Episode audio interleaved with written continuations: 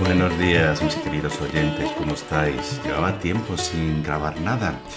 Eh, ya sabes que la vida da muchísimas vueltas y al final lo único que importa realmente es que podamos eh, salir adelante, que podamos encontrar soluciones a los problemas. Ya sabéis las cosas que, digo yo siempre. He estado trabajando eh, durante todos estos meses en, nuevos proyectos y uno de ellos, por no variar, ha sido en crear un, libro de texto, entre comillas, que hable realmente del pasado.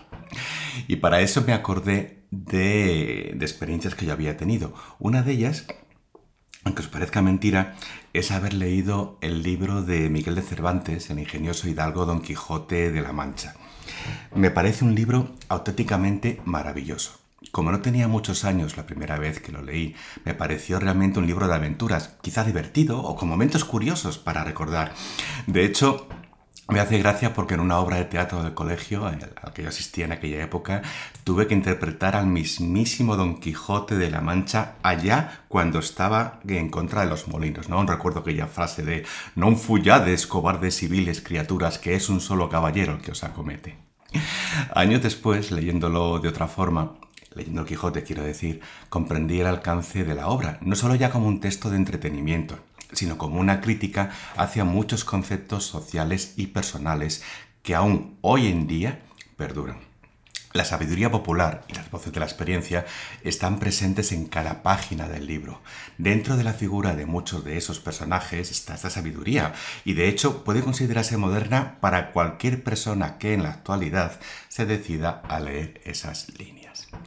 Años más adelante, cuando comencé a estudiar temas un poquito más serios, entre comillas, que, temas que definieron mi carrera, comprendí que muchísimas respuestas a las preguntas que me planteaban los clientes se podían responder con ejemplos, frases y anécdotas descritas en la obra. O sea, es que, vamos, es increíble, así que ¿por qué no usarlos? Bien. Eh, tiempo después, una de las primeras charlas que hice la llamé Convierte tu vida en tu propia vida con la ayuda de Don Quijote fue preparada con muchísimo cariño, usada, eh, usando una presentación, lógicamente, de PowerPoint, que estaba llena de figuras de los personajes, de vídeos explicativos, así conseguía que la gente realmente, los asistentes a la charla, se quedaran con todos los conceptos. Y gustó tanto que me la han pedido varias veces. De hecho, en YouTube hice un directo una vez con, estos contenidos. Eh, me encanta coger párrafos de, del Quijote. Realmente podemos clasificarlos como pensamientos, pero están tan vigentes hoy en día que realmente yo sigo diciendo la, palabra, parece mentira que con los años que lleva el ser humano viviendo, realmente estén pasando este tipo de cosas aún. Lo de convertir tu vida en tu propia vida puede parecer algo incongruente. Realmente no tiene sentido hablar de convertir tu propia vida en tu vida. Sin embargo, ya sabes que yo tiro desde otro punto de vista, esto puede ser algo muy, muy normal, porque en la gran mayoría de los casos no estamos viviendo la vida que nosotros queremos vivir. Si seguimos trabajando en nosotros mismos bajo este criterio, el primer pensamiento que deberíamos estudiar sería el de si realmente tenemos claro qué es lo que queremos para nosotros. Con esto quiero decir que, a la hora de la verdad, pocas veces sabemos qué tipo de vida realista queremos vivir. Realista, entre comillas, ¿vale? Bueno, después de este pequeño galimatías, es, perdón, es fácil comprender que el ser humano, como parte de su evolución, ha cometido ciertos errores. Quizá pequeños errores que le han convertido en una fase más de una gran cadena de rutinas. Y esa rutina, pues es lo que yo creo que normalmente se llama vida. La gran mayoría de las veces simplemente vivimos la vida que nos ha tocado, nos dejamos llevar por esa rutina en todos los aspectos, ya sea a nivel personal, ya sea en el trabajo o incluso en los momentos de ocio. Después de tantos años que llevo con trabajar con personas, algo muy común es encontrarse con este tipo de pensamientos. Hablamos de la rutina, pero no nos confundamos. Todos pasamos tarde o temprano por alguna de estas fases de la rutina ya hablada. Un buen día nos levantamos y nos damos cuenta de que no estamos contentos con lo que tenemos. Y a partir de ahí vienen las frustraciones y los descontentos. Posiblemente incluso con algún cuadro de bajón emocional. después de sentir todo esto, lo siguiente que hacemos, lógicamente como seres humanos, es hablar con nuestro círculo cercano, buscando respuestas a esas madejas mentales que tenemos. Y ya en última instancia buscamos contactar a profesionales como yo, ya de paso lo digo, para poder solucionar esa sensación aparentemente absurda que tenemos en nuestro interior. Cuando ya hemos vivido ciertos años, nos damos cuenta de que la vida ha pasado muy rápido. Y si nos ponemos a recordar todas las cosas que hemos hecho, realmente parece que hemos aprovechado bien nuestro tiempo. Bueno, al menos eh, eso parece. Podremos recordar cosas de nuestra infancia, recordaremos también qué hemos hecho en la adolescencia o en la posadolescencia, o al acabar los estudios, o quizá nuestro primer trabajo. Recordaremos también cuándo hemos conocido a nuestras parejas y seguramente existan otros momentos importantísimos en nuestra vida que también forman parte de esos pensamientos del pasado, como puede ser una boda o el nacimiento de un hijo. Y una vez analizado todo esto que hemos vivido, y ya a día de hoy, a todo pasado como se suele decir, es muy fácil escuchar frases tipo el tiempo pasa volando. Al comprender este hecho, de que el tiempo pasa volando, y pensar sin querer en que ya queda menos de nuestra existencia, aunque falten tropecientos años, es muy común preguntarnos si realmente hemos hecho todo lo que podíamos hacer para vivir la vida que nosotros queríamos tener. Y este tipo de pensamiento, y creo no equivocarme, se lo hace más del 90% de la población. Preguntas como, ¿qué he hecho con mi vida? ¿Realmente soy feliz? Cuando nos llegan estos pensamientos suele ser la entrada a la fase en que la tendencia vigente es la de usar los libros de autoayuda o la de buscar frases inspiradoras. Todo ello para buscar un sentido a lo que hacemos cada día. Buscamos la forma de levantarnos cada mañana y convencernos de que no somos un fracaso como personas, convencernos de que no hemos hecho nada malo en nuestra vida, reafirmarnos en que estamos donde estamos porque las cosas han ocurrido como tienen que ocurrir.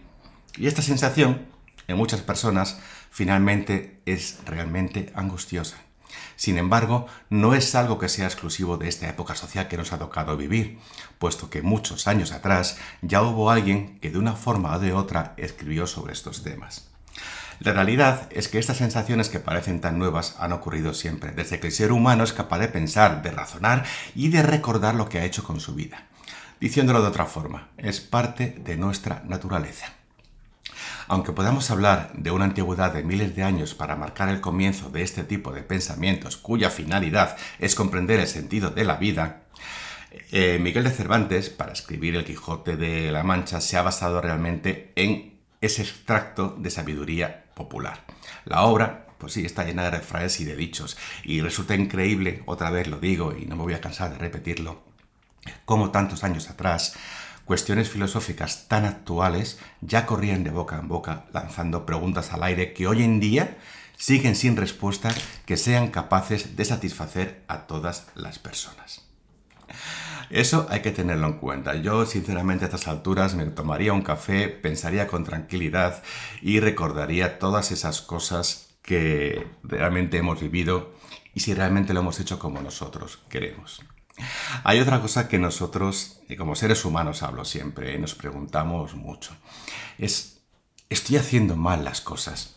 ¿Acaso soy tonto por querer ser feliz? ¿O qué tiene de malo esforzarme para conseguir las cosas que queremos? Realmente es como si muchas veces todo se pusiera en contra y acabamos haciéndonos este tipo de, preguntas.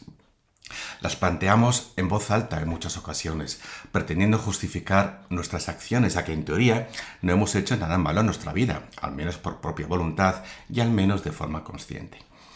Hemos visto en innumerables películas de esa temática medieval el concepto típico del caballero andante romántico que aporta un sentido a su vida deshaciendo entuertos o luchando por defender su criterio de honor pero sobre todo siendo leal a sus propias convicciones. Bien, pues estos caballeros andantes, estos caballeros medievales de las películas, mm, ¿es posible que estuvieran intentando cubrir carencias emocionales al realizar este tipo de actos? La verdad que es una posibilidad como otra cualquiera, pero para nosotros, a día de hoy, quizá no sea buena idea plantearnos un sistema tan estricto de pensamiento. Quiero decir, que ser caballeros andantes hoy en día quizá no sea lo más adecuado. Nuestra misión es la de vivir y sobre todo vivir con la mayor cantidad posible de momentos felices.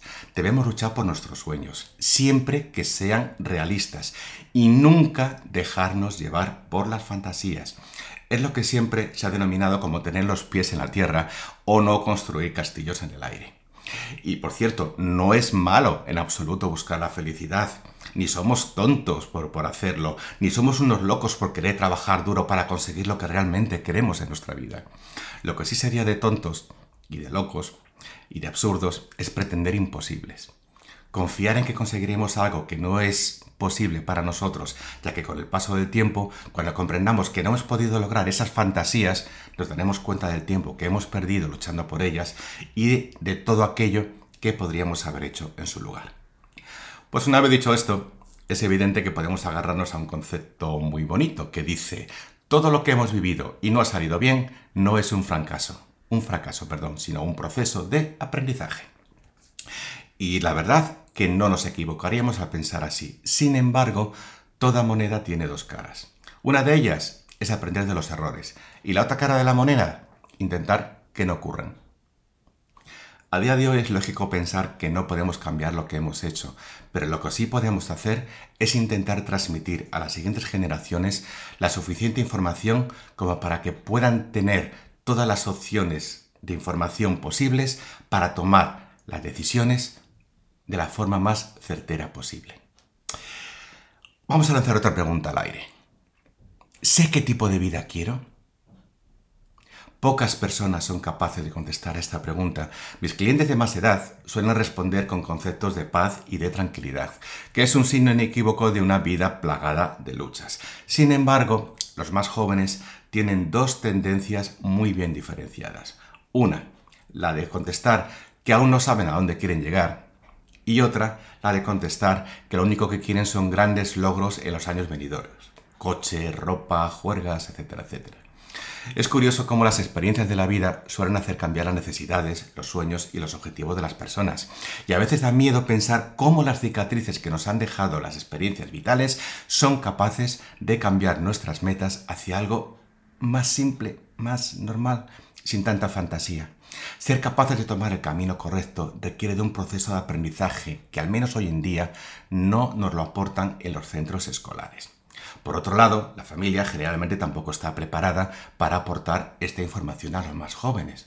Quizá con los años, en generaciones futuras, todo esto cambie. Al menos esa es mi esperanza. A lo largo de mi carrera me he encontrado con muchísimas personas que han cursado estudios con los cuales no se identifican, o bien que han comenzado varias líneas de estudios varias veces una carrera hasta encontrar la que realmente les ha llenado. ¿Cuántos años perdidos, verdad? ¿Y a quién culpamos de esto? Estos sucesos ocurren entre los 18, los 20, 22 años, lo que implica que estos post-adolescentes han tenido que tomar decisiones por sí solos.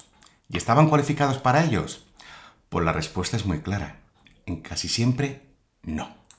Poco a poco esto va cambiando y los adolescentes de hoy en día parecen tener más claras sus tendencias. Eso sí, si, descartamos a las profesiones del futuro, como ser youtuber, participante de concursos o político, porque últimamente parece que cualquier persona puede ser político. Y si no estaban cualificados para tomar decisiones a la hora de, su profesión o de su vocación, quizá alguien de su entorno escolar o familiar debería haberles ayudado. Pero la falta de conocimiento de algunas personas, unido al hecho de que eso no estaba incluido antiguamente en el temario escolar, ha generado dichos caminos erróneos en la vida de muchos jóvenes y de no tan jóvenes. Eso sí, estos caminos equivocados son procesos de aprendizaje, ¿verdad? Como decíamos antes, es la otra cara de la moneda. En definitiva, si no tenemos claro el camino que debemos elegir, la probabilidad de equivocarnos es muy alta, con las consecuencias que trae consigo, claro. A raíz de estas decisiones tomadas se van generando nuevos caminos en nuestra vida, los cuales nos traen de nuevo hasta el día de hoy. Para poder compensar las consecuencias de los caminos que han demostrado no ser del todo correctos, hemos desarrollado sistemas de gestión emocional y comportamientos que nos permiten afrontar lo sucedido con otra perspectiva y que nos ayudan a seguir adelante e incluso a tomar un camino diferente más cercano a lo que realmente queremos. Esta vez, lógicamente, con más experiencias vitales a nuestras espaldas. Al final, si hemos sabido retomar, relanzar y reconocer nuestras decisiones, nos encontramos con una vida que quizá no haya sido tan mala. Al fin y al cabo, las personas que nos quieren, nos quieren por cómo somos ahora mismo, y nuestra forma de ser y carácter se ha forjado en función de las experiencias de nuestra propia existencia. Eso implica que, a pesar de todo, es posible que nuestras elecciones no hayan sido tan desastrosas y que nos hayan llevado a un punto de sabiduría, conocimiento y experiencia que nos permite comprender lo que realmente necesitamos y lo que podemos aportar al mundo. Y eso no es malo, ¿verdad? Bien, no es malo mientras que nosotros en conciencia estemos contentos con lo que hemos hecho. Si no nos arrepentimos de nada y estamos seguros que hemos hecho lo humanamente posible, todo es correcto. Si no, quizá habría que hacerse un replanteamiento. Así que no, no somos tontos por luchar, no somos unos locos por tener ilusiones. La vida nos enseña a ser realista y a saber dar importancia a lo que realmente tiene importancia. Está en nuestra mano dar la vuelta a la moneda y aprender de nuestros propios pasos. Así que queridos oyentes, yo creo que por hoy es suficiente. Vamos a escucharnos en el siguiente podcast y ojalá que seáis muy, muy, muy felices.